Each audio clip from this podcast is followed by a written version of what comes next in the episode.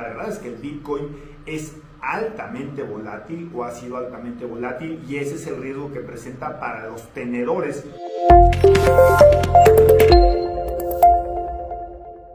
Hola, ¿cómo están? Miren, a principios de esta semana se dio un hecho histórico y como muchos hechos históricos controvertidos.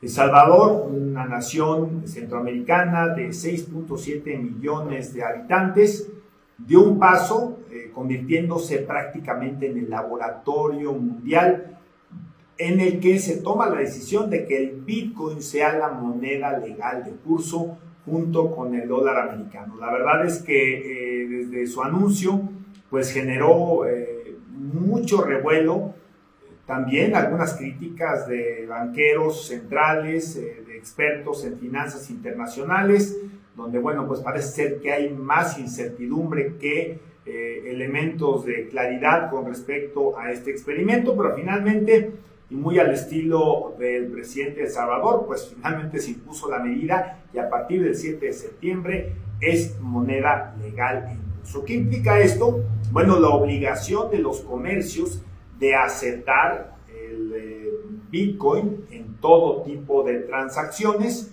y eh, no, no, implica la obligatoriedad. Eh, podrá ser eh, con el dólar americano o podrá ser mediante el Bitcoin, pero la obligatoriedad es precisamente el aceptar esta criptomoneda. Entonces, bueno, pues, ¿cómo se va a hacer? El presidente ya llamó por vía de su tweet a descargar en nuestros teléfonos celulares, bueno, en este caso en los teléfonos celulares de los salvadoreños, el Chivo Wallet, se llama Chivo Wallet, y también se instalaron 200 eh, cajeros a lo largo de El Salvador, donde puedes cambiar tus bitcoins por dólares y también se puede hacer la conversión inversa. Eh, estos 200 cajeros, más o menos, estamos hablando de que por cada 35 mil salvadoreños hay uno de estos cajeros. Además, te están dando eh, conforme tú bajas tu, eh, pues, tu Chivo Wallet, te dan 30 dólares, el equivalente de esos 30 dólares en bitcoins,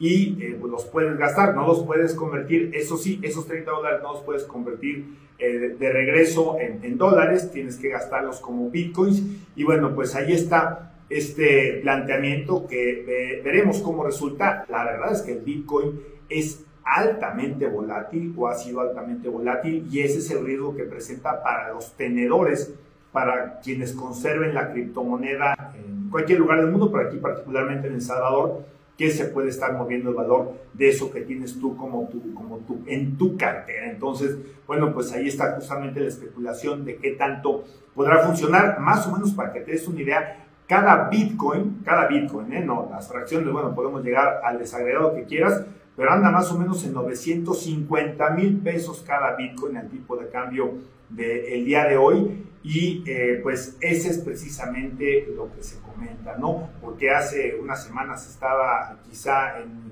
eh, pues, 10 eh, mil dólares abajo de esa cantidad por Bitcoin y ha estado pues subiendo y bajando. ¿Qué hace que se aprecie? Bueno, a veces que algunas grandes eh, empresas como Tesla diga yo acepto Bitcoin para que me paguen mis coches o eh, pues eh, precisamente este anuncio de El Salvador que también en su momento hizo que aumentara su valor pero también ha tenido caídas bastante pronunciadas. Entonces, bueno, ahí está el Bitcoin, criptomoneda que se acepta como de curso legal en El Salvador. Distinguiré, va a haber también, o se está planteando monedas electrónicas, pero formales, de la, de la banca, de bancas nacionales, de bancos centrales, que si tienen el respaldo también de sus reservas, que tienen un control por una junta de gobierno, a diferencia del Bitcoin eh, y, otras criptomonedas que no tienen esta eh, intervención más que del mercado, oferta y demanda. Pero bueno, pues ahí está este experimento, vamos a ver a dónde llega y lo estaremos observando aquí en pesos y centavos y más.